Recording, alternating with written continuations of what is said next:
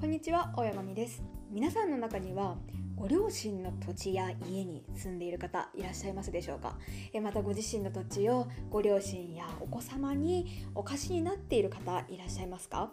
えそのような方々の中にはいつの間にか使用貸借と呼ばれる契約が発生しているかもしれません。今回は漫画「正直不動産」の中から使用貸借にまつわるトラブル事例を解説していきたいというふうに思います。え不動産の購入や賃貸を考えている方また正直不動産の解説が聞きたい方また使用貸借について勉強したい宅建受験生なんかにおすすめですのでぜひ最後までお聞きいただければ幸いです。まずはじめに私大山美の自己紹介なんですけれども新卒で外資系コンサルティング会社に入社したもののブラックロードに持続可能性を見出せずに退職して今は人生で最も重要な住まいや暮らしについて勉強しています、えー、YouTube やラジオなどの発信を通して知識をつけます。つけていきますので皆さんこれからもどうぞよろしくお願いいたします、えー、今回取り上げます正直不動産という漫画ですね。ご存知の方も多くいらっしゃるかなというふうに思います、えー、コンセプトは不動産業界の闇に切り込むということなんですよね。今も小学館で絶賛連載中です、え主人公の永瀬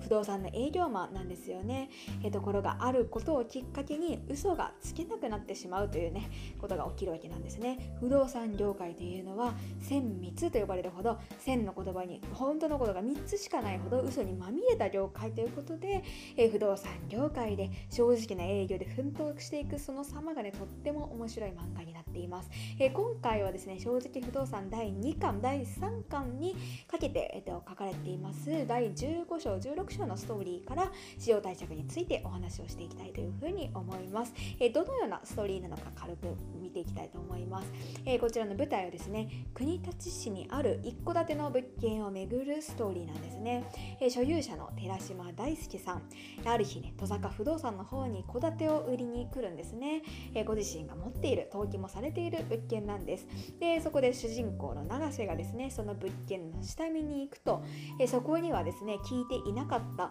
えー、住居人住居の方居住者がいらっしゃるんですね。でそれは誰かというと売り主寺島大輔さんの息子さん直哉さんとそれから具合の悪い、えー、お父様ですね。寺島大輔さんのお父さんが、えー、そこの場にはいたというわけなんですよね。空き家ではなかったということなんですよね。でこの物件は売りに出されてしまうので物件がね売却されてしまうとここに住んでいるお二人は行き場を失ってしまうんですよね。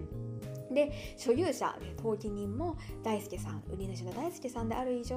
この居住者の2人というのは立ち退きをね避けることってなかなか難しいわけなんですよね。でそこで苦肉の策としてね正直営業の永瀬が動くんですね。驚くの秘策については月末はちょっと最後にお知らせしたいなというふうに思います。で今回ね取り上げられているテーマは使用貸借契約というものなんですよね。こちら使用貸借契約どのようなものか見ていきたいわけなんですですけれどもえ通常の賃貸というのはですね有償で貸し付けていますよね。つまり家賃をね借りている人が家賃を払って大家さんは家賃をこうもらっているという契約になっています。でこの契約のことを賃貸借契約というわけなんですね。今皆さんが賃貸でお家を借りているとしたらきっと不動産屋さんで賃貸借契約という書類にハンコをね押したと思います。で一方で、えー、今度はお金のやり取りが発生しない無償で貸付が発生しているものがあります。それが今回の使用貸借契約というものなんですよね。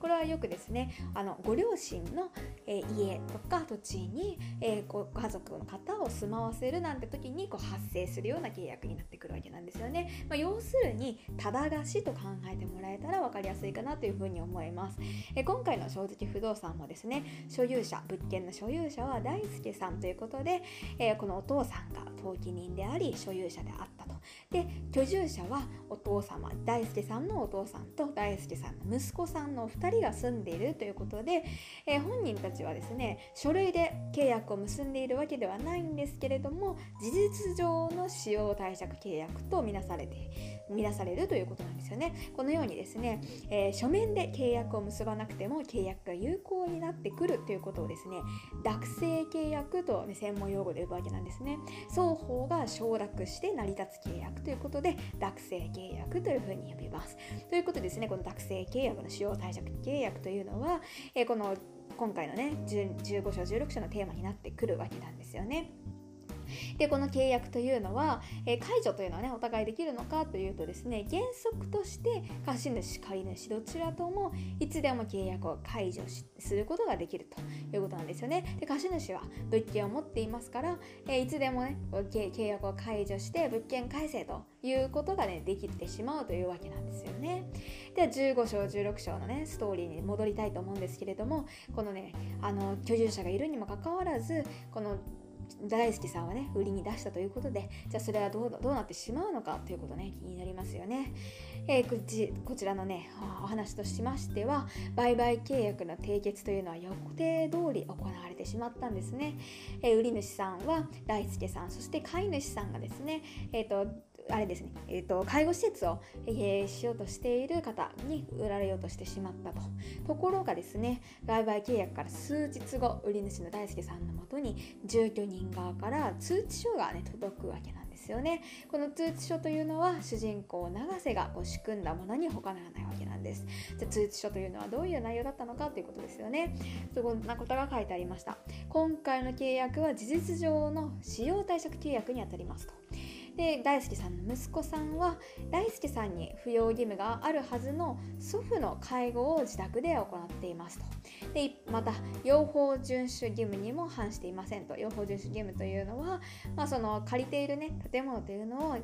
きちんと定まった用途に応じて、えー、使用しているということなんですよね。で、まあ、これらのことからですね貸主の大輔さんが一方的に物件の売却をすることはできませんよということがこちらの通知書に内容証明の方に書いてあったというわけなんですよね。で大輔さんはびっくりして戸坂不動産になんだこの通知書はということでね持って書き込んでくるわけなんですよね。でそれで永瀬さんがこの説明をしてで大輔さんはもういい裁判を検討するということで言うんですけれども、まあ、主人公の永瀬がねあのご家族と話し合ってみてはいかがですかということで一声かけると、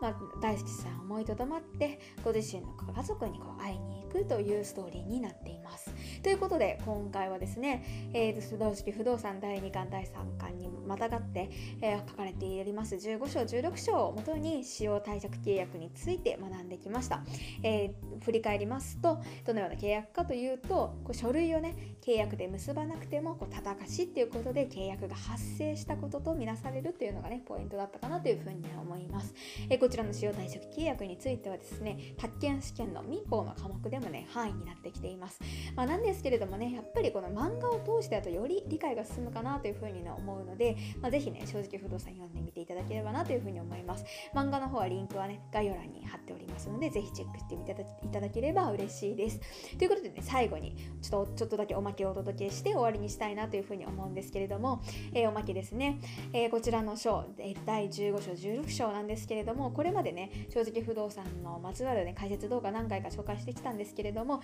正直個人的にはですね今回ご紹介した章というのは一番お気に入りの章になってきているんですね、えー、皆さんのお気に入りの章はどの章でしょうか、えなぜね私がこの章一番お気に入りかなというとですねすごく感感情がね揺さぶられる章になっているんですよね。こうなんかあのその居住者がねこう立ち退き要求されてしまっていやもうどうしようどこ行こうみたいな絶対絶命のピンチみたいなっていうねハラハラドキドキみたいなね場面が結構あったりしてでまた最後の最後はねもう涙を禁じ得ない感動の名シーンだったりしてねもう正直不動産をドラマ化するんだったらこの章なんじゃないのかなというふうにね個人的には思いますね。で最後にねちょっと個人的に心に残ったセリフをご紹介してね終わりにしたいなというふうにね思うんですけれども。